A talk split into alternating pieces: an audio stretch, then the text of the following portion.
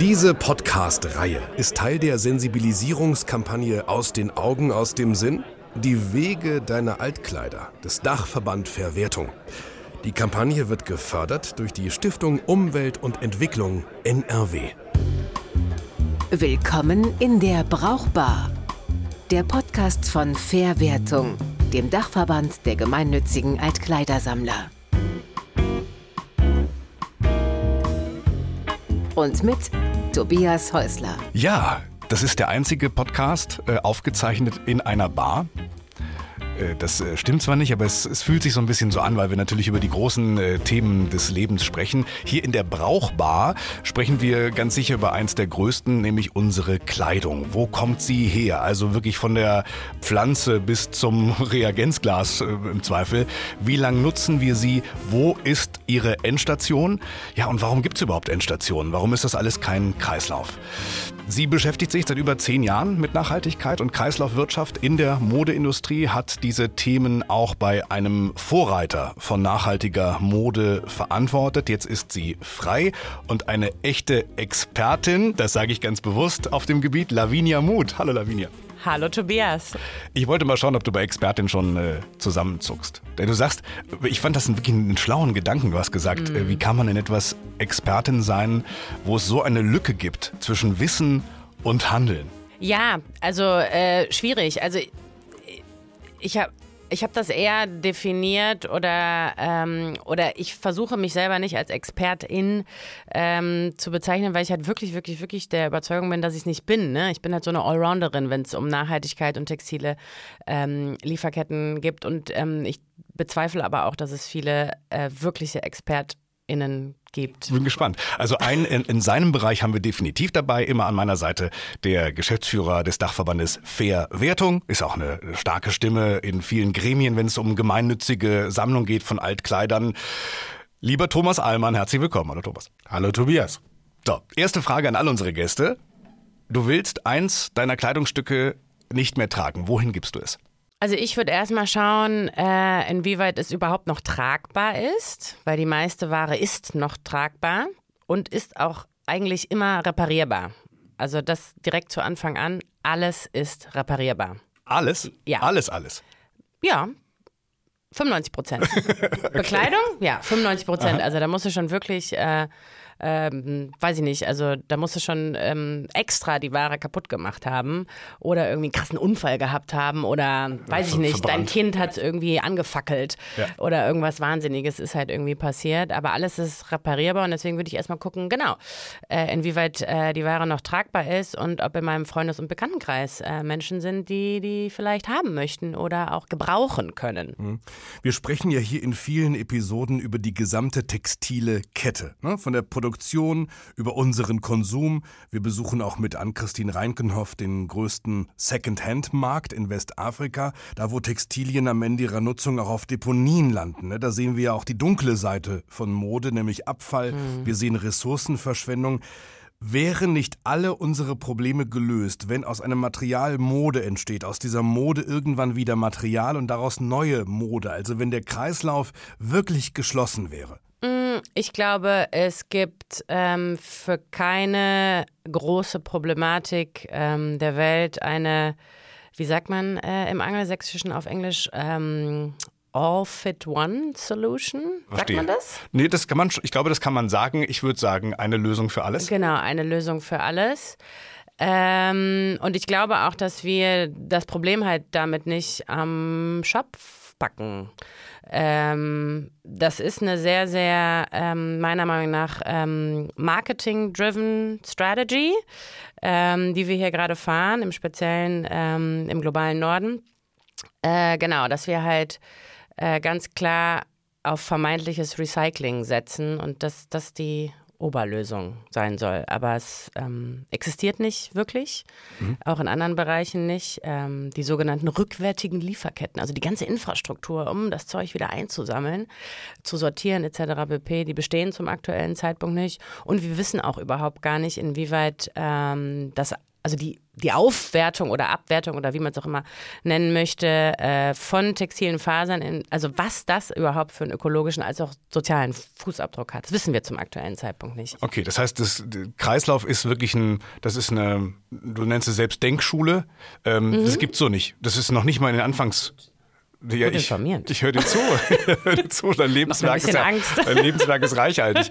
Aber du oh sagst schon, es steht wirklich, es steht am Anfang alles. Es gibt ja. diese, es gibt die Idee. Mhm. Äh, wir sprechen bestimmt nochmal darüber, wer jetzt noch Ambitionen hat und warum die auf der Strecke bleiben. Aber grundsätzlich ist es ja wirklich so. An wem liegt es denn, dass es nicht zu diesem Kreislauf kommt, zu diesem Cycle, zum Recycling? Mhm. Dann können wir den jetzt anrufen und das klären. Oder die. Ja, also das ist äh, meiner Meinung nach, äh, das liegt daran, das liegt an unserem System, das liegt am, an unserem Wirtschaftssystem, das liegt an unserem ähm, an unserem Konzept, wie wir leben, wie wir Konsum verstehen, wie wir konsumieren. Im globalen Norden. Äh, Im uns. globalen Norden, aber wir haben das ja auch äh, ganz klar und sehr, sehr dominant auch auf die ganze Welt ähm, oder auf der ganzen Welt ausgebreitet. Ja, ja. Uns, also ne, unseren Lifestyle. Äh, ich nenne den jetzt mal Lifestyle. An wem liegt's? Ich würde Sie anrufen oder ihn und das klären. Ja, also es liegt zum aktuellen Zeitpunkt darin, weil wir immer nur versuchen, im gleichen System zu arbeiten und zum aktuellen Zeitpunkt ist im Textilbereich die Kreislauffähigkeit halt noch kein Business Case. Mhm. Und alles funktioniert halt nur in unserem aktuellen System, wenn wir ganz klaren, profitablen Business Case daraus generieren können Aha. und dürfen. Und dann müssen wir uns aber trotzdem die Frage stellen, okay, für wen soll denn der Business Case gemacht werden? Und, ähm, also wer soll am Ende damit Geld genau, verdienen? Genau, und ja. Marken und Brands und wir Menschen im globalen Norden suchen halt gerade erstmal den Business Case für uns, mhm. damit das für uns passt. Mhm. Und wenn wir da nebenbei noch äh, ne, ein paar Länder, ein paar Menschen im globalen Süden mitnehmen können, die gerade äh, in unserem Müll äh, de facto ersticken, ja. dann haben wir noch was Gutes gemacht. Mhm. Also wenn wir über Nachhaltigkeit in der Mode sprechen, heutzutage sprechen wir über viele äh, kleine Stellschrauben. Ähm, die können wir gleich mal einzeln durchgehen. Frage mal an Thomas, Thomas Ahlmann. Wie kann denn Altkleidersammlung ein Teil sein dieses Kreislaufs? Ja, ich würde sagen, Altkleidersammlungen sind sowas wie der Flaschenhals für eine Kreislaufwirtschaft. Also wir müssen die Textilien ja am Ende erstmal erfassen. Da sind wir in Deutschland sogar ziemlich gut drin. Wir haben vorhin auch über die Müllberge im globalen Süden gesprochen. Ich möchte darauf hinweisen, dass wir diese Müllberge nur nicht haben, weil bei uns die Textilien, wenn sie ans Ende der Nutzungsdauer kommen, im Zweifel verbrannt werden. Und ähm, eigentlich wären bei uns die Müllberge viel, viel größer, weil wir sind diejenigen, die so übermäßig konsumieren. Aber die Sammlung ist erstmal sozusagen der erste Schritt und das funktioniert in Deutschland tatsächlich hervorragend. Wir haben 70 Prozent der Textilien ungefähr, die ähm, aus privaten Haushalten kommen, kommen auch in so ein System. Das wäre erstmal eine gute Voraussetzung, um so einen Feedstock zu haben, aus dem wir dann nachher recyceln könnten. Sortierung funktioniert auch oft gut. Aber danach, genau wie Lavinia sagt, es gibt keinen Business Case für recycelte Fasern. Und ähm, das ist im Moment das Problem und hier brauchen wir eine starke Regulierung aus meiner Sicht. Bin gespannt, ähm, genau, wie wir in diese Richtung kommen. Fangen wir mal an bei der Produktion. Darf ich noch schnell was dazu sagen? Gern. Genau, also ich glaube, es gibt keinen, also es gibt einen Business Case, also es gibt eine Nachfrage nach recycelten Fasern. Das wollen gerade alle. Also ja? alle versuchen, recycelte Baumwolle irgendwie einzukaufen. Auch die Großen? Äh, ja, ja, ja, ja, ja, voll. Ähm, alle versuchen, weitere recycelte Materialien in ihre Produktportfolios mit aufzunehmen aufzunehmen, aber den Business Case gibt es nicht für das eigentliche Tun, also für den Prozess des Recyclings. Also zum aktuellen Zeitpunkt ähm, ist es noch nicht profitabel, weil das ganze Sammeln in Europa, das händische Sortieren, im meisten Fall händische Sortieren und halt einfach kleinste ähm, Recyclingmaschinerie in Europa halt irgendwie ähm, aufzumachen. Ähm, genau, dafür gibt es, also das ist aktuell halt noch richtig teuer. Verstehe. Thomas, noch kurz ergänzen? Genau das ist das Ding. Also wir wissen am Ende nicht äh, überhaupt, äh, wie die Textilien zusammengesetzt sind. Das ist eine völlige Blackbox. Mhm. Und es gibt jetzt äh, Leute, die ähm, auch sagen, wir wollen investieren, wir wollen eine äh, Recyclingfabrik aufbauen, wissen aber gar nicht, ähm, mit was für einem Stoff sie konfrontiert sind. Ist doch super. Ne? Weißt du, warum das super ist? Weil das genau zu meinem ersten, zu meiner ersten Stellschraube führt, nämlich der Produktion. Und äh, das ist das Ding. Also du hast ja für die Industrie auch diese Fragen gelöst, auch ne, für dein Label, also für das Label, für das du gearbeitet hast. Wo fängt man da an? Fängt man da auf dem Baumwollfeld an? Fängt man in der Verarbeitung der Stoffe an? Was kann grün sein, was heute noch sehr schmutzig ist? Also erstmal fängt man äh, intern an, äh, die Mannschaft, die Frauschaft, ähm, das Team ähm, abzuholen, weil vieles fängt natürlich beim sogenannten Product Development an. Ähm, genau, das heißt, das Design-Team oder die Leute, die halt irgendwie im Product Department sitzen, ähm, genau, die müssen natürlich sensibilisiert werden, welche Materialien äh, sie einsetzen dürfen und können, welche recycelbar, welche recyclingfähig sind, ja. ähm, welche schon aus recycelten Materialien bestehen. Und meiner Meinung nach sollte man immer am Ursprung anfangen. Also natürlich kann ich jetzt hingehen und ähm, irgendwie auf einer höheren Ebene schon recycelte Fasern einkaufen oder auch Fläche, also Stoffe. Ähm, ich bin aber ein großer Fan davon, von Anfang an richtige Transparenz in die Lieferketten zu bekommen, weil sonst kriegen wir das mit der sozialen und ökologischen Gerechtigkeit flächendeckend. Mhm. Ähm, nicht hin. Und da, äh, genau, in einigen Fällen sollte man schon beim Wald auf dem Baumwollfeld ähm, oder bei recycelten Fasern natürlich in der Recyclinganlage anfangen. Ja. ja. Das ist ja das, ne? Also ich als, als Kundin, als Kunde möchte ich ja gerne mitmachen. Gibt es ein gut, es gibt ja viele Siegel. Was möchtest du genau machen als Kundin? Äh, beziehungsweise ich, als Kunde, sorry. Ich möchte, ich als Kundin und Kunde möchte ich ein guter Mensch sein. Ich möchte kein, kein Teil dieses Systems sein. Ich möchte nicht meine Klamotten in diesem afrikanischen Fluss wiederfinden. Okay. Zum Beispiel, mhm. wenn wir jetzt über diese ökologische Komponente, es ist übrigens mein Podcast und ich stelle die Fragen, Lavinia. Sorry. Da, da, blitzt sie mich schon mit den Augen an und freut sich schon, dass ich hier so schwimme. Aber ich meine das wirklich ernst. Ich glaube wirklich, dass die Menschen einkaufen gehen und nicht sagen, Hauptsache billig und nach mir die Sinnflut. Die haben ja auch alle Kinder und Enkel. Die wollen ja was Gutes tun. Wo fange ich denn an? Was mache ich denn? Auf was achte ich? Das ist gar nicht so schwer. Das ist überraschenderweise wirklich richtig einfach. Mhm. Ähm, als ähm, Konsument, Konsumentin oder ich spreche gerne von NutzerInnen, weil genau darum geht es. Also wir ja. müssen anfangen, aufzuhören zu konsumieren, sondern wir müssen halt ins Nutzen kommen. Ja, also, ne, dass wir die Ware, das Textil halt auch weiter benutzen. Unendlich nutzen eigentlich. Genau, mhm. weitergeben oder halt irgendwie an eine safe Stelle geben, wo die dann recycelt wird. Ähm, aktuell ist wirklich noch ganz, ganz einfach ähm, sogenannte Monomaterialien. Also in der Regel sind die ähm, Stoffe oder Garne ähm, recyclingfähig. Also man kann sie recyceln, wenn sie zu 95 bis 100 Prozent aus einem Rohstoff, aus einer Phase, aus einem Material bestehen. Also zum Beispiel jetzt ein T-Shirt mit 95 Prozent Baumwolle zum Beispiel. Mhm. Ähm, genau, und dann würde ich ganz klar natürlich so ein bisschen auf, ähm, auf einfache Styles gehen, ohne viel Shishi. Also ich, äh, Shishi sind für mich halt irgendwelche Pailletten und dann hast du da noch irgendwie so ein BVC-Badge drauf und dann noch irgendwie einen wilden Druck und so weiter ja. und so fort. Genau, und dann, äh, glaube ich, müssen wir alle zusammen wieder lernen, da, und da gehöre ich auch zu, ähm, wie ich Bekleidung richtig pflege und wasche. Mhm. Also ich habe auch die letzten Jahre ganz, ganz viel gelernt. Und das sind so einfache Dinge wie, ich weiß jetzt mittlerweile, dass ich mich nicht wundern muss, wenn ich eine Jeans mit einem offenen Reißverschluss in die Waschmaschine, also in die Waschtrommel packe und dazu ein leichtes Baumwollshirt, dann darf ich mich nicht wundern, wenn das Baumwollshirt Löcher nach der Wäsche hat. Tja. Und das liegt nicht an der schlechten Qualität von dem T-Shirt, weil die Brand oder die Marke da einen scheiß Job gemacht hat. Sondern an dir, weil du praktisch das Messer mit reingelegt hast. Ganz genau. In Form des Reißverschlusses. Ja. Thomas, ja. es ist ja nicht so, dass das Recycling gar keine Rolle spielt in der Industrie. Ne? Es wird schon recycelt, aber zu einem verschwindend geringen Anteil. Ihr nutzt da beide eine erschreckende Zahl von einem Prozent? Es ist eher unter einem Prozent ähm, weltweit, ja. Ja. Und aus diesem Prozent wird dann neue Kleidung?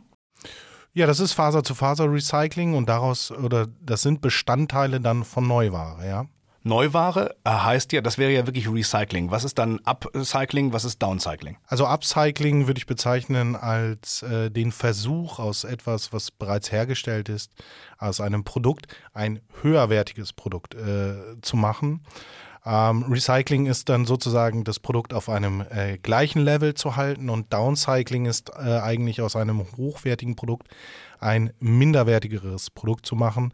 Zum Beispiel ist das das Malerflies. Ähm, das Malerflies, ähm, das dann gerissen wird aus nicht mehr nutzbaren Textilien. Das nutzen wir ja auch dann nur noch einmal, wenn wir renovieren.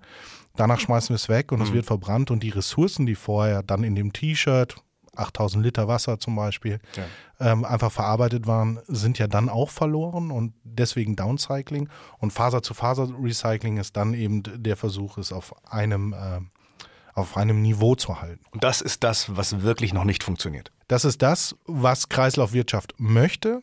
Ähm, es ist im Labormaßstab alles möglich, aber wir haben Hürden. Und die erste Hürde bei uns in der Sortierung zum Beispiel ist, dass wir nicht wissen, was ist in den äh, T-Shirts enthalten. Mhm. Auch die Etiketten äh, sind da sehr ungenau. Es gibt Untersuchungen, die einfach zeigen, dass die Etiketten einfach schlicht falsch sind, ja. was die Zusammensetzung anbetrifft. Ja.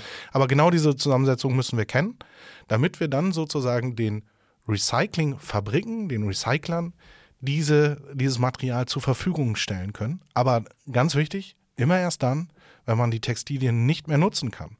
Ähm, wir haben es ja schon gehört. Wir müssen Textilien wieder nutzen, länger nutzen, möglichst lang nutzen. Und das ist ja eigentlich auch äh, die Hauptaufgabe unserer gemeinnützigen Sammler. Wie recycelt man denn Kleidung? Denn eine Erkenntnis aus unserer Brauchbar war schon, dass so ein Schuh aus bis zu 40, 40 verschiedenen Materialien bestehen kann. Ja, ja, das ist schwierig beim Schuh. Den muss man ähm, äh, ganz aufwendig auseinandernehmen. Ähm, beim T-Shirt oder bei einfacher Bekleidung ist das um einiges einfacher. Ähm, und ich gehe jetzt einfach mal, oder wir gehen jetzt einfach mal davon aus, dass wir von einem T-Shirt oder einer Hose oder einem Pullover oder was auch immer sprechen, was nur aus einer Faser hergestellt ist. Also zum Beispiel 100% Baumwolle oder 100% recyceltes Polyester. Und ähm, genau, da gibt es ähm, drei große, grobe ähm, Verfahren, wie man recyceln kann. Das ist einmal ähm, maschinell, ähm, das ist einmal chemisch und dann ist es einmal, wie soll ich es nennen? so halb chemisch. ähm, mhm. Genau, und bei der, beim maschinellen Recycling. Ähm, ich nehme nochmal als Beispiel das 100% äh, Baumwoll-T-Shirt.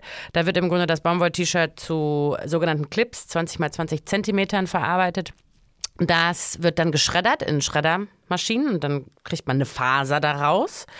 Ähm, und die wird einfach wieder versponnen. Die Baumwolle schon sehr ähnlich ist wieder. Es ist Baumwolle, es ist, es ist das Gleiche. Okay. Das Einzige, was passiert, ist, dass es halt eine Zellulosefaser ist und dass natürlich durch das Schreddern im Recyclingprozess ähm, die, die Stapellänge kürzer wird und dadurch wird es ein bisschen schwieriger, die zu verarbeiten. Faserlänge, so jetzt gibt es noch eine chemische. Genau, und im chemischen Bereich müssen wir uns das halt ähnlich wieder vorstellen, dass wir in den meisten Fällen, dass wir ähm, die Fläche ähm, halt klein machen und dass wir wieder so eine fluffy Faser bekommen also Polyester sieht auch aus wie, wie so Wolle, wie so glänzende Plastikwolle. Mhm.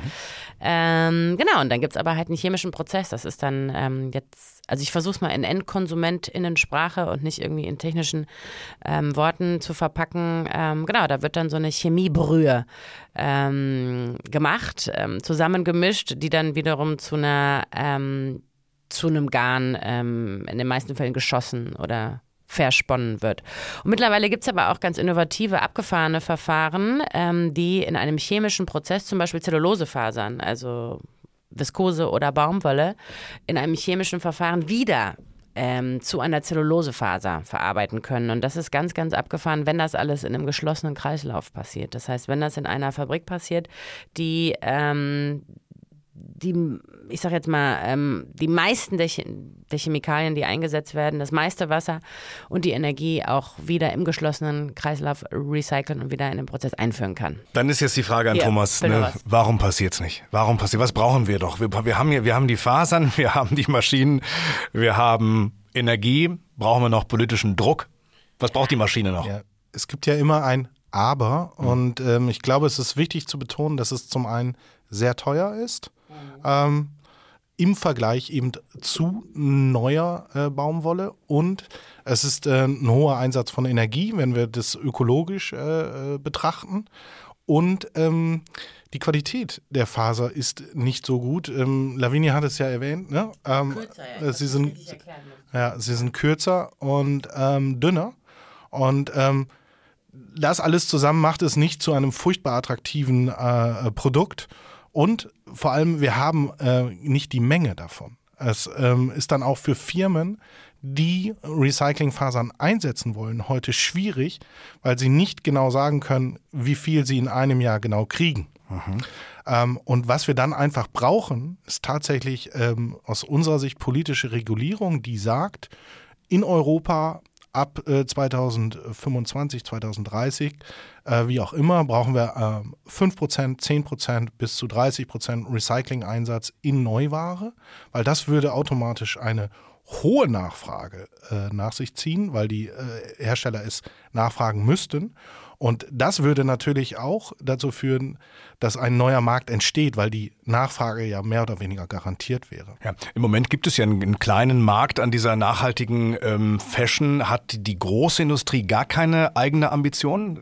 Da leben doch auch Menschen, die Kinder haben und Enkel und die nicht wollen, dass alles hier zugrunde geht. Ja, doch. Natürlich, also die sind natürlich, also die Großen sind ja auch einfach äh, die letzten Jahre auf das, ähm, auf das Zugpferd der Nachhaltigkeit aufgesprungen und die tun ja auch so, als ob sie das hier jetzt leiten würden und ganz vorne ähm, äh, beim Kampf äh, um die ähm, planetaren Grenzen ähm, dabei. Du glaubst ihnen nicht. Nein, also ich kann Ihnen nicht glauben, es geht gar nicht bei den Businessmodellen. Ähm, ich muss aber auch zugeben, ähm, dass äh, wir die Großen brauchen bei dieser Transformation, weil die sind, also die sind diejenigen, die die Massen bewegen. Also A, bei Produktion. Ähm, die müssen natürlich dahin kommen, dass sie ihre Überproduktion ähm, ganz, ganz radikal reduzieren. Aber das sind meiner Meinung nach auch diejenigen, mit denen wir alle zusammenarbeiten müssen, ähm, wenn es darum geht, Altware wieder einzusammeln, weil sie halt teilweise A, die Marktmacht haben, ähm, Investitionsgelder, ähm, als auch die Mengen Tja. das, ähm, das zu tun. Und das, was, also für mich ist das Allerwichtigste in dem Bereich, ist, dass wir äh, besser zusammenarbeiten und dass wir hier jetzt nicht anfangen. Und das ist leider, also es ist strukturell in der Fashion und in der Modeindustrie, dass da jeder sein eigenes Ding machen will. Ja, plus so ein Gegeneinander. Ja, genau. Und das, das muss ab, also das muss sofort aufhören. Ja, okay, mit dem heutigen Zeitpunkt. Aber ähm, wenn wir über Nachhaltigkeit sprechen, haben wir bisher ja wirklich nur die ökologischen Aspekte angesprochen. Da ging es noch nicht um die sozialen Aspekte. Da bist du, ich weiß, ich darf nicht Expertin sagen, aber du bist es halt, ne? Human Passionate. Rights. Passionate. Human Rights and Global Trade, deine Masterarbeit. Also was bedenken wir im Sozialen vielleicht in Kürze, wenn das möglich ist? Also da sehe ich zum Beispiel ein Riesenpotenzial. Also ich sehe ein Riesenpotenzial. Ähm, ich glaube, man nennt es auch Industry 4.0. Ähm, ich, also ne, ein Riesenpotenzial, dass wir neue ähm, Arbeitsplätze schaffen in dem Bereich. Ähm, wir müssen jetzt natürlich aufpassen, inwieweit wir diese Prozessschritte, ähm, also das passiert auch gerade schon. Wir lagern den gerade natürlich in den globalen Süden aus. Ähm, es passiert halt gerade ganz, ganz viel, weil die Lieferketten in China und Co. und Südostasien wegbrechen. Dementsprechend ist sehr, sehr viel Druck auf der Türkei. Es ist sehr, sehr viel Druck in der ganzen Maghreb-Region, also Marokko, Tunesien, Ägypten und Co. Ein guter Druck. Ähm, ja und nein. Also da gehen jetzt gerade sehr, sehr viele Gelder hin, um die Textilindustrie wieder aufleben zu lassen, um ähm, Lieferketten in der Nähe von Europa zu implementieren. Ähm, das ist auf der einen Seite gut, aber wenn halt irgendwo sehr, sehr viel Druck hinter ist, ist natürlich das Risiko sehr, sehr groß, dass halt sehr, sehr viele ungeschulte Arbeitskräfte eingestellt werden. Und da halt, ähm, ne, weil das alles so schnell gehen muss und weil wir schnell die recycelten Fasern und irgendwie nachhaltig produzieren müssen, dass man da halt wieder ähm, ne, die Löhne vergisst und äh, bestimmte Sicherheit am Arbeitsplatz. Aber du würdest trotzdem schon mal reinschauen, abgesehen von den Siegeln, die wir besprochen haben, auch wo es herkommt? Auf jeden Fall, Ja, gut. voll. Ähm, so, jetzt stellen wir uns mal vor, es gibt diesen, diese scheinbar perfekte Welt. Ne? Die hat jetzt ökologische Klamotten so, voll, vollkommen sozial hergestellt, die ich dann tragen kann wie eine teure Uhr. Ja, d- d- dass, dass jeder sieht, der feine Pinkel, schau, schau, wie er angibt, er kann sich jetzt hier die, die tolle ökologische, sozial verträgliche grüne Mode kaufen. Kleidung ist ja auch Teilhabe. Sozial, soziale Aspekte heißt ja auch, dass sich das doch irgendwie noch jeder irgendwie leisten sollte. Oder? Ja, auf jeden Fall. Also ähm, das ist ja auch immer so das, ähm, das Endargument, ne? dass wir immer sagen, so wir brauchen Bekleidung, weil ähm, uns sonst kalt ist, wir sonst ähm, krank werden etc. pp. Ja, ja, beziehungsweise wir brauchen, wir brauchen ähm, das demokratisch. Jeder soll sich das leisten können. Die Diskussion haben wir beim Fleisch ja auch. Da haben wir irgendwann unser ja, Biofleisch wir brauchen nur Fleisch nicht. für die teuren Autos. Ja, in Ordnung. We definitely don't need meat. ja, aber das ist. also I like it, aber das, das machen wir in der nächsten Folge, Thomas. Ich sehe den Punkt, den du machen möchtest. Ähm, allerdings ist die Situation eine ganz andere. Ähm, Textilien sind in den letzten 30 Jahren ähm, ja, hatten sie eine negative Inflation. Wir, wir geben immer weniger aus. Textilien sind ähm, nicht nur äh, für jeden äh, ähm, ähm, Erschwinglich. erschwinglich geworden, sondern sie sind zu Wegwerfware gemacht worden. Und äh, dieses Problem, dass äh, wir meinetwegen ähm, soziale Schichten von der Teilhabe der Modeindustrie ausschließen, dieses Problem haben wir im Moment nicht. Aber es könnte es doch geben, wenn wir jetzt wirklich sehr teure, sehr faire Produkte herstellen. Wir können uns gerne in zehn Jahren wieder treffen und wenn wir dann eine grüne, nachhaltige Modeindustrie haben und ähm, da diesen äh, soziale Entwicklung haben, dann können wir da gerne drüber diskutieren. Im Moment ist die Realität, dass unsere Second-Hand-Läden oder auch Sozialkaufhäuser im Preis konkurrieren mit äh, den großen Fast-Fashion-Anbietern. Das ist im Moment die Realität. Tja. Und da kannst du gerne, wenn du magst, äh, noch deinen, deinen weiteren Punkt machen, denn diese gespendete Kleidung in die gemeinnützigen Altkleidersammlungen, die werden ja nicht nur in Sozialkaufhäusern verkauft, sondern die können auch zu einer lässigen, inspirierenden Secondhand-Mode werden. Ähm, und zwar an alle verkauft, die darauf Lust haben. Ja, Secondhand ist ja sowieso wirklich individuell. Also Fast Fashion ist nicht individuell und äh, Secondhand ähm, macht Spaß, äh, macht Mode ja dann auch wieder nachhaltig. Und ich darf die Zweifel. kaufen. Ich darf die kaufen. Das wird dann zu einer Geldspende, die ihr auch wieder gemeinnützig verwenden könnt. Genau so ist es. Was für ein Thema, wie umfangreich, Lavinia. Letzte Frage an die, ich fand es so schön, deine Berufsbezeichnung, Nachhaltigkeitsprovokateurin. Und ich habe jetzt in den letzten 20 Minuten erfahren, was das, was das bedeuten kann. Du du sagst, mein Job ist es, überall kleine Feuer zu legen. Hast du genügend kleine Feuer gelegt oder ist dir noch etwas ganz besonders wichtig, um jetzt mein Hirn im besten Sinne noch in Flammen zu legen? Also ich habe ein, ich hab ein bisschen ein Problem mit dem aktuellen Secondhand-Hype, muss ich zugeben. Also ein riesen, also ein riesengroß, nein, ein riesengroßes Problem nicht, aber ich habe da auf jeden Fall ein Problem mit, weil das, was ich beobachte, ist, dass ähm, genau irgendwie die NutzerInnen äh, nicht nachdenken und einfach wild und wahnsinnig ähm, Secondhand kaufen und ähm, dass für die jetzt einfach genug ist, ähm, damit quasi nachhaltig Mode oder Fashion konsumiert ähm, zu haben. Äh, so funktioniert das nicht. Also das, was ich beobachte ähm, auf Secondhand-Kleidermärkten oder auch in Secondhand-Läden, dass ähm, 70, 80 Prozent der Ware ähm, ehemals Fast Fashion ist. Ähm, keine gute Qualität ist und dass da sehr, sehr schnell geswappt und geteilt und ähm, ne, ausgetauscht wird. Also ich glaube, dass die Kleiderschränke ähm, voller werden mit Secondhand-Ware, die dann wieder schneller weitergegeben wird. Und wir dürfen auch nicht vergessen, ähm, dass äh, wenn man wenn man Secondhand-Mode konsumiert oder nutzt, dafür muss man Zeit haben. Das ist schon eine privilegierte Nummer. Und ich beobachte das hauptsächlich in elitären und privilegierten Kreisen. Weil du musst Zeit haben. Du musst Zeit haben, dich irgendwie hinzusetzen, deinen eigenen Stil zu definieren, in die Secondhand-Läden zu gehen, zu schauen, zu tauschen, dann wieder woanders hinzugehen. Ähm, ne, das Ganze halt irgendwie zu Hause für Social Media und TikTok aufzuwerten. Ich verstehe schon. Ähm, Ich genau, verstehe. also deswegen, es reicht, ähm, mir, mir persönlich reicht das Ja, alles nicht. Das, das kann aber auch nur daran liegen, also dass du diesen Aspekt heraushebst, dass du die anderen Folgen der Brauchbar noch nicht gehört hast. äh, denn da geht's genau darum, okay, worauf super. achten wir schon, wenn wir Secondhand-fähige Mode einkaufen. Ja. Was bedeutet Secondhand eigentlich? Aber Thomas, ich muss ja den, den, den Profi und Experten hier nicht ersetzen. Ja, was Lavinia, glaube ich, richtigerweise anspricht, Secondhand kann nur ein Baustein sein und letztlich geht es ja auch darum, dass wir grundsätzlich unseren Konsum überdenken müssen, weniger konsumieren, qualitativ hochwertiger konsumieren und es schaffen, äh, als Gesellschaft Textilien einfach länger in ihrer Nutzungsdauer äh, zu halten, eigentlich die Nutzung zu maximieren.